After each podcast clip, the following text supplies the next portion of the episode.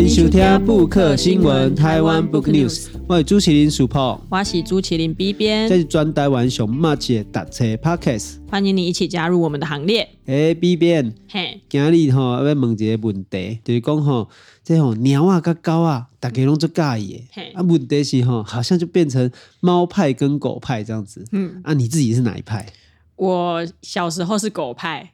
然后如果要饲养的话，我也是狗派哦。可是平常在看东西的时候，我是猫派，嗯、就是一些可爱的猫啊，然后或者是朋友家的猫啊，去朋友家特地要玩的是猫。哦，你也分得太细了吧？因为我两派都不想得罪。因为猫跟狗都是大家很喜欢的动物啦，哈，可以说是长期以来陪着人在生活。对，啊，可是哈，我们赶快，我属那个狗。你属狗，嘿，我生小属狗，嗯，好，所以呢，就是当然是跟狗比较亲近啦。从小也都养狗，我阿公起这只狗，狼犬、柴犬、秋田犬、土狗、博美狗，我喜的这样养过这么多种，嘿，各式各种托高啊啥，而且小时候其实我跟狗也是比较熟悉啊。长大是因为不小心，后来是养猫。我们跟我老公的狗吼，细汉的去 Q 狗，你知道不？Q 狗没对 Q。就是那种路边的 Q 啊，野狗，现在很难想象啊，现在可能很难想象路边捡狗。对啊，现在路上没什么流浪狗了。对，但是我以前，比如说，哎、欸，这个邻居的空房子啊，啊，就会有狗跑去那边生小狗，啊，我们就会去看它，嗯、好啊，比如说准备个东西给它吃，嗯，好，甚至就是去摸小狗，啊嘿，母狗刚生完小狗，可怕，对，哦啊，所以都很小心，嗯，就要先用食物给它骗，嗯嗯，啊，伊对你较好的时候，你就去摸野狗啊，呢。啊，所以我细汉其实跟狗是做有感情的，啊嘛，做爱跟狗去爬山，嗯，因为吼，你跟狗啊爬山吼，一个好处就讲，土狗其实都很有灵性，哦，伊啊那照照照照一看，也会等你，对对，也单立哈，啊也看你啊，啊你就会觉得说啊，有一个动物陪着你爬山，感觉真的是很舒服哦。所以其实小时候我其实真的跟你一样，我小时候这是也是比较狗派啦。长大以后吼，不小心捡到猫。什么时候捡到的？我大学的时候捡到猫，嘿啊，所以也就这样说，后来就一直养猫。啊，一阵子我那时候在那个台大附近的一间咖啡店，嗯，它的后面的巷子，嗯嗯，那我骑欧多拜去下，还有欧多拜，诶，奇怪被看起来觉得那我觉得物件来叮当，嗯嗯嗯，诶，啊几只鸟啊嘞下呢，啊小猫，哦小猫，啊小猫在我的车底下，我想说，诶，那这样怎么办？哦，因为它自己跑过来的，嗯嗯嗯，所以。我那时候是拿一个那个帆布袋，好，我就摆在地上。我说啊，你如果跳进来的话，我就养你吧。哦，而且我猫真的跳进来了。哇，它是真的就是要跟你回家了。对，然后后来我才发现说，其实猫哈很喜欢跳到袋子里，是一场美丽的误会。对哦，啊，所以一只鸟啊，就是我头一只鸟啊。嗯。好，啊，后来嘛，起家这，后来起差不多，诶，起过五六只。好，到现在我家还有三只。到现在还有三只。对对，所以其实我是蛮喜欢。猫跟狗啦，应该说，我其实一直觉得能够有动物跟你一起互动是不错的。啊，不过 B 编，嗯、你说你去人到家家里面，嗯、哦，你觉得可以接受猫，嗯、但是你自己想要养狗，对，因为呢，就像刚刚世博分享那个跟狗狗一起去爬山的故事，就是狗狗比较有一个陪伴感，因为猫猫就是。爱理不理的，你好像它的奴隶一样，大家都说猫奴猫奴嘛，对不对？就是觉得猫咪好像不太会跟人互动，所以如果真的要养一只宠物在家里的话，会希望它是狗狗，它可以陪伴我。可是去别人家玩猫的时候，又会觉得啊，猫好可爱哦，肚子瘫在那边，或者是它很不想理你的样子，又觉得很吸引人。可是我一直有一点没办法克服，就是我没办法接受猫咪跳到高的地方。跳到餐桌上，或者是跳到柜子上面，这是我一直没办法克服的心结。不过 B B 你讲这个吼，确实猫咪往高处爬是蛮危险的，真的。嗯，而且不是对猫危险，是对事主危险。哦，好，因为我有一个朋友，好，他就在睡觉的时候，因为猫咪想要去玩，他就从高处往他的胸口跳。你有听过那个胸口碎大石吗？有，它就是那块大石。它是大猫碎胸口，哦，所以那个跳下去的时候，实在是整个人都清醒了，这样子。没错，所以猫跟狗的个性真的不一样啦。嗯、有的人说吼，猫比较这个有自己的个性啦，然后喜欢自己的生活步调啦。狗的话，可能就是哎，尽量都会以主人的这个生活和为主。那其实确实，后来我陆陆续续这样养了五六只猫，好四五只猫，然后还有送。人家养很多猫，你还送人家养哦？你是中途之家的概念，路上捞到就送人家的哦，就真的是中途之家。对，比如说有天半夜后巷子有猫声，然后就发现那只小猫躲在车底下，然后也很乖，然后伸手就捞到了，哈，还是捞去，然后就送给别人。啊，或者是人家来到我们家门口，用个罐头，然后骗一下，再送给别人。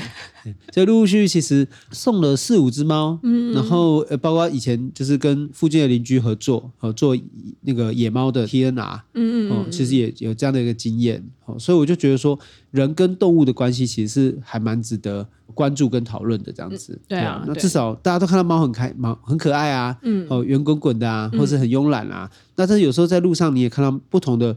呃，猫咪的生活形态哦，那其实也蛮不一样的。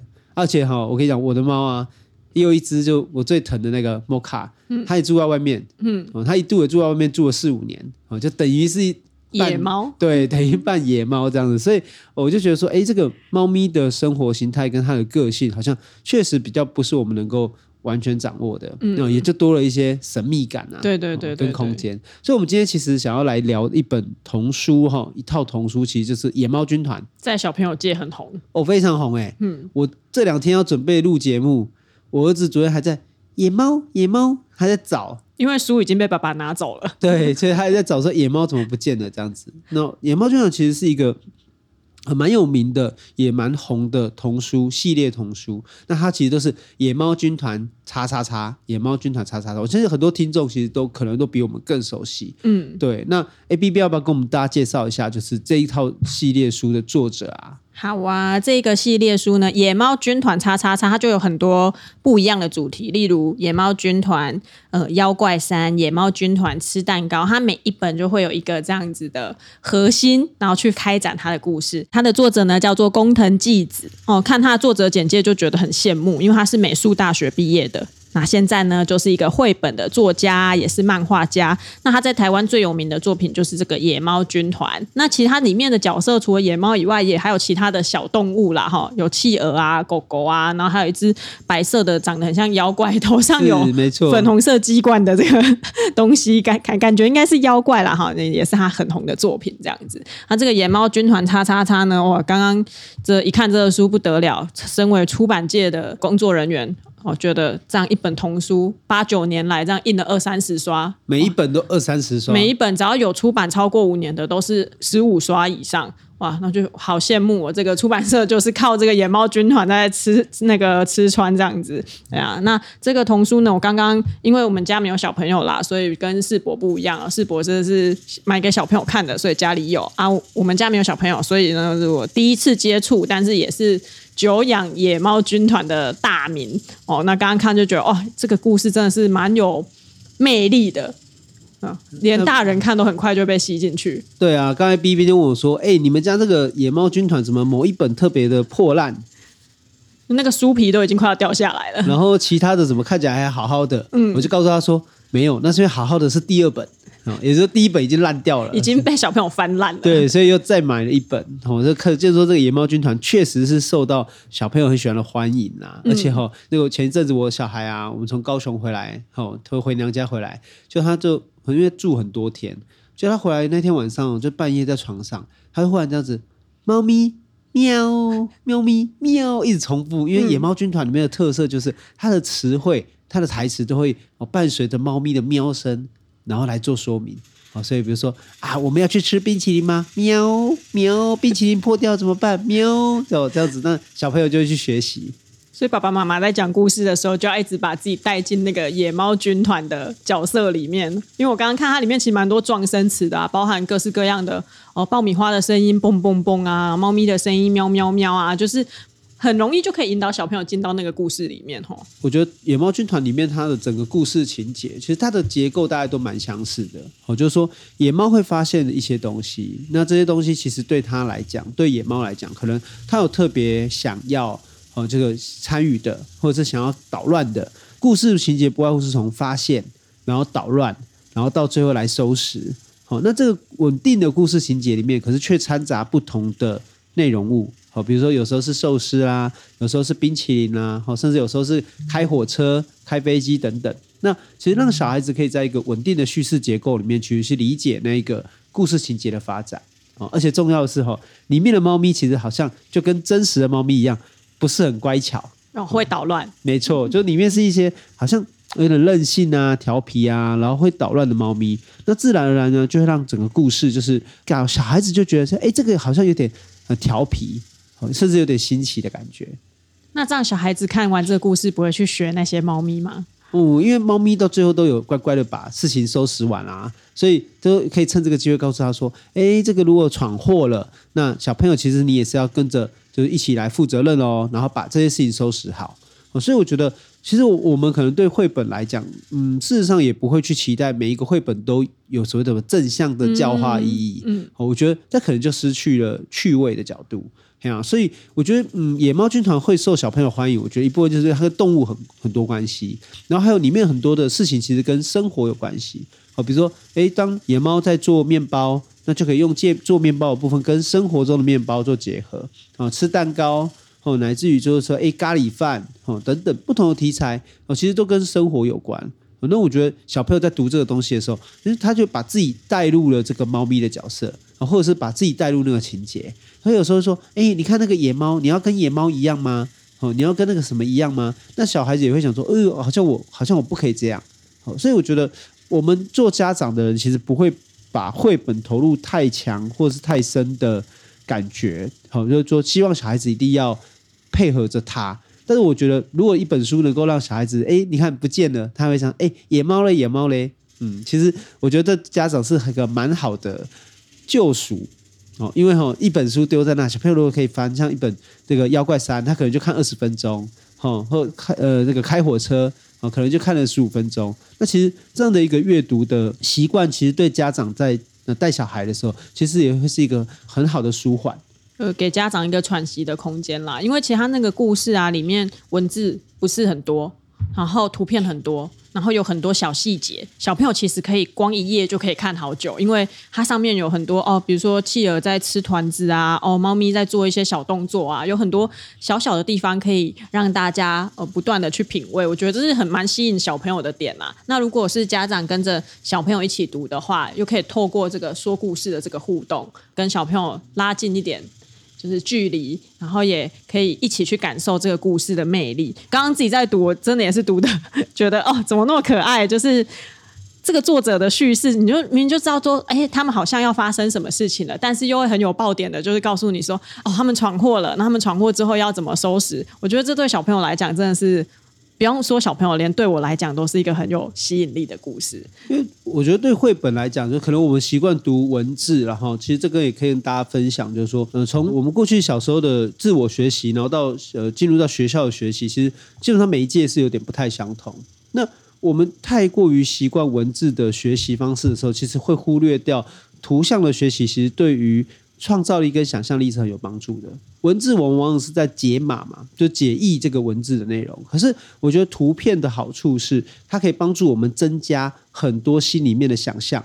我觉得这才是里面最大的落差。嗯，所以我们这一个系列其实会用一些哦一些书来谈，其实是关于呃幼儿乃至于学龄小孩的一些想法。那当然，我们可能加上一些过去，比如说呃 B 编修教程啊。或者说像我自己对于这个小朋友的经验啦、啊、等等，我觉得这个东西来跟大家分享说，究竟一个陪伴小孩学习的一些经验是什么？那很多家长会觉得说，诶，为什么我的小孩不喜欢看书啊？或者说我的小孩好像对书没有兴趣？那其实我觉得最直接的其实是，呃，如果家长能够用一点时间陪着小孩一起来做这件事情，我觉得这是一个最简单的方式。就是读这本书给小朋友听，或者是说跟着小朋友一起看，一起看看，哎，这个书的内容有什么文字？如果可能小朋友还看不懂，那就陪着他一起看图。久而久之，我觉得看个一次两次，小朋友他会自己抓到那个读这个书的方法。那搞不好他久了久了就可以自己看了。然后随着他年纪的增长，他可以看的东西也就会越来越多。有时候这是很就是夸张，你知道吗？就是他竟然可以不懂字。可是他可以把那一页的每一句话都一五一十的讲出来，因为他重复的在阅读这一本书，或者听你在讲这个故事，其实他对他就会有影响。因为很多家长会觉得说，哎，到底这本书我自己都不一定看得懂，我如果不能看得懂，我为什么要怎么去教我的小孩？不过我觉得最简单是，如果用绘本的方式是最容易的，因为绘本对于成人来说，基本上都文字上的阅读都没有那么困难。可是我觉得家长跟小孩反而可以在阅读绘本的过程中是一个共同探索的过程，就是他们共同探索绘本里面的很多线索。我觉得这个是绘本阅读对于学龄前小孩或对家长来说，其实一个很好入门的习惯。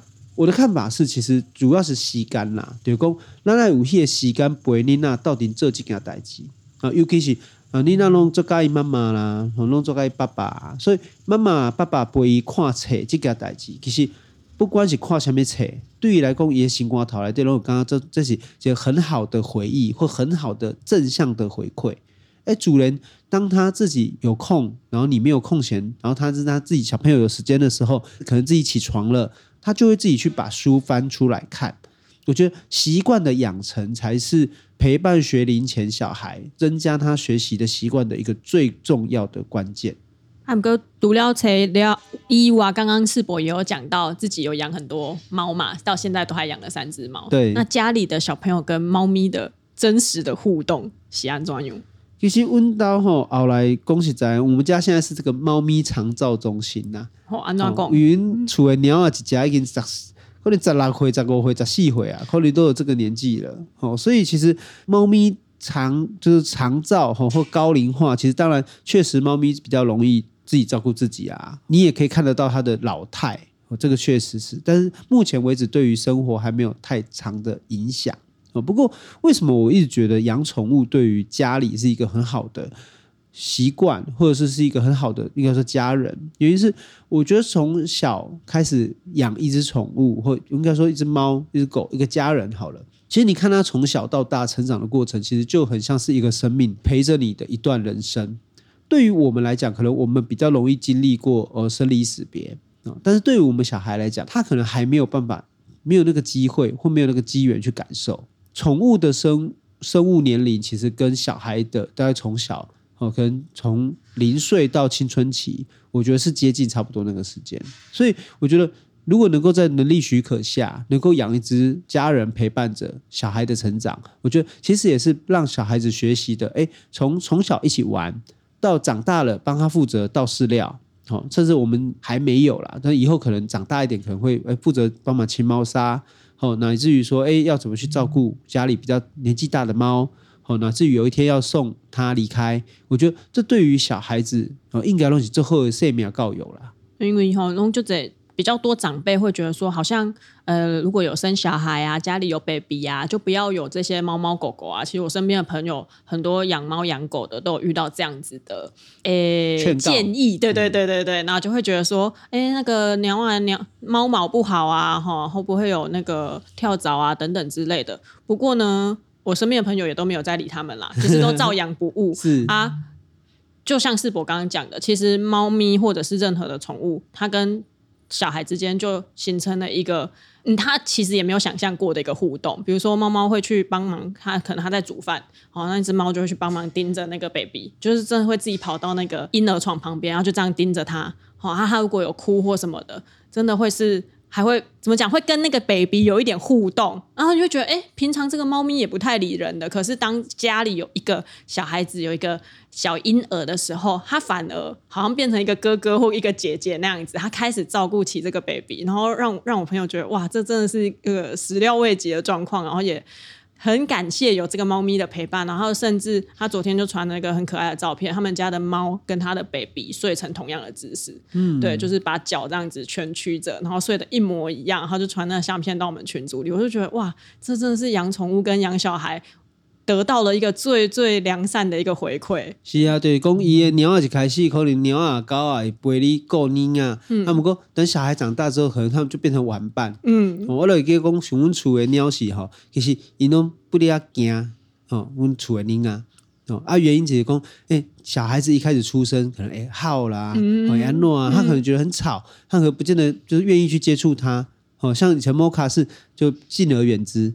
那有的猫是哎，觉得说哎，我们最近好像比较疼疼这些小朋友，会吃醋吗？有一点点小吃醋啊。阿姆哥大汉了，哦，像你说基本上大汉层层三回，哦，阿瑞瑞几回，啊，其实他们都会跟小孩子玩，有时候小孩子也会跟猫玩，哦，当然三家的个性不同啦，因为我几家是都不会跟小孩子玩的，哦，咪咪都不会跟小孩玩，哦，那米德是看到小孩都会躲，那我们个布丁他就是固定都会去跟哦这个猫咪玩，就是跟晨晨跟瑞瑞玩，好、哦，所以里面就很有趣啊，就是晨晨跟瑞瑞他们只要回到家，那布丁都会去迎接他们，哦，啊，你的矿银圣的很好笑，就是那个野猫军团那个做面包哈，嗯，就很像那个猫变成那个面团一样，好、哦，那晨晨跟瑞瑞就把它那个翻到地上，好、哦，然后就开始揉它。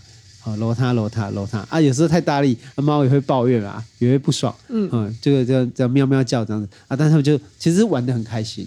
那我就会觉得说，哎，其实这个就是我们希望小孩子去理解生命教育的一个重要性。就讲第二人讲啊，我出来去动物园看动物哦，可是动物其实距离它很远。对哦，它可能也不知道原来这个动物啦，哈，以及奇珍异兽，好濒临绝种，哦，有什么这个特殊之处？嗯，我们讲你俩几家动物啦来处诶。一只动物，一个家人在家里，每天跟他相处。哦，像晨晨现在每天都要喂猫，我们都规定他要喂完猫才可以吃早餐。哦，那他是不是就会开始知道，呃，这嘛是爷纪灵？哦，所以我觉得这个亲子之间，其实有时候增加了一只不同的生命，哦，不同的宠物，哦，乃至于我们的毛小孩，其实这个东西对于我们跟小孩之间也增加了多一些的互动，然后多一些可能性。哦，所以讲，其实我是认为讲。唔，那是起家懂不啦？那是自己跨车中间，其实我们都是在创造一个跟小孩子互动的这样的一个环境。哦，而这个环境能不能越多元或者越丰富，我觉得它是一个可以考虑的方式。那世博野猫军团这么多集里面。有一集，刚刚有一集是你们家小朋友都已经翻得很烂了，但因为经过你的解说，是其实这就是第一本啊，是那个寿司店的那一本，嗯，哦，翻得很烂、嗯、啊。你有没有哪一集是你特别喜欢的？我喜欢开飞机那一集，哎，开飞机为什么？因为我觉得那个它里面那个巧思啊，就让人家觉得很意外，就是它那个那一集叫做《野猫军团飞上天》哦，也就是说有一天野猫在飞机场上面看到了一台飞机摆在那里，他们就把那台飞机开走了。而且开走了，还降落到无人岛上，然后当降落到无人岛上，可能我们都以为是什么《鲁滨逊漂流记》的这个现代版等等之类的，然后我们就在想说，到底会怎么去这个描述这个故事？就野猫在无人岛里面也没有过得很辛苦的生活，好，反而我翻到下一页的时候就觉得有够好笑，因为那个每只野猫就反而变得毛茸茸的。然后都蓬蓬的，因为是海岛，他们有钓不完的鱼可以吃，所以每一只野猫都蓬蓬的。然后他就写说，因为都没有梳毛，所以每一只野猫就全身都变得很蓬很软。然后看那个画面就觉得，天哪，这有够可爱的！就为什么他们感觉起来这么的幸福这样子？所以这个其实也是 B 编讲的，就是说，哎，这个故事里面其实每一集都会有一个让你出乎意料的梗，好，就是你可能以为，哎，故事发展到这个时候是不是应该怎么样怎么样怎么样？但是没有。就是到了下一个页面之后，可能就会有令人意外的事情产生。哦，就像这个，我想野猫军团爱吃冰哦那一集，那其实爱吃冰那一集也是，哎，这些野猫跑去外面，呃看到有一区冰淇淋，然后他们就躲到冰淇淋桶里面，跑去冰淇淋工厂。那结果呢，咦，以为他们把冰淇淋吃完，然后会不会就延续了这个过去的情节？就没有，哎，跑出了一只这个大金鱼，好，要把小企鹅吃掉。好，然后他们甚至发挥了英雄的精神，然后来救这只小企鹅，然后全部被变成那个鸡鸭边。好，那这个故事，所以我觉得说，其实整个野猫军团里面，它我觉得最重要的是，它虽然在一个呃固定的情节里面，可是它有个意外。好，那这个意外可以让你呢产生，就是说，哎，那个巧合。好，然后你就觉得说，哎，这个让你阅读的时候都会产生一个意外的新鲜感。那自然呢，我觉得为什么小孩子会喜欢，其实也不外乎就是说，哎，让小孩子意识到或体会到说，哎，原来这个故事情节是有一些不太一样的地方，对啊。那 B 变，你有哪一集比较喜欢吗？我刚刚看，我很喜欢开火车那一集。哦，为什么？因为我算是。对火车蛮有感情的，我高中三年都是搭火车通勤。哦、那刚刚火车那一集我觉得很可爱，是你现在都电联车了没感觉，但它这一集里面的火车是那个蒸汽火车哦，蒸汽火车。这个野猫军团呢就要投那个煤炭进去燃烧嘛，那火车才会跑。可他们中间过程中呢就想要吃烤玉米，所以就把烤玉米丢进去了。是，那后面当然就是依照他的这个故事的脉络，当然就是会发生一些意想不到的事情。所以呢，这些烤玉米们呢，全部都变成爆米花。对，这也是很有想象力的，超可爱。就是，而且那个爆米花，你可能会想说啊，他们投进去的玉米就这么一点点，但因为它是绘本嘛，它要有。爆炸性的转折，是，所以那个玉米呢，就像是一个海洋般的这样子的爆米花从火车里面涌出来。哦、对，我刚刚看到这里的时候就觉得哇，也太可爱了吧！但是他们后面就用了一个非常聪明的方式，把这个爆米花给解决掉。是啊。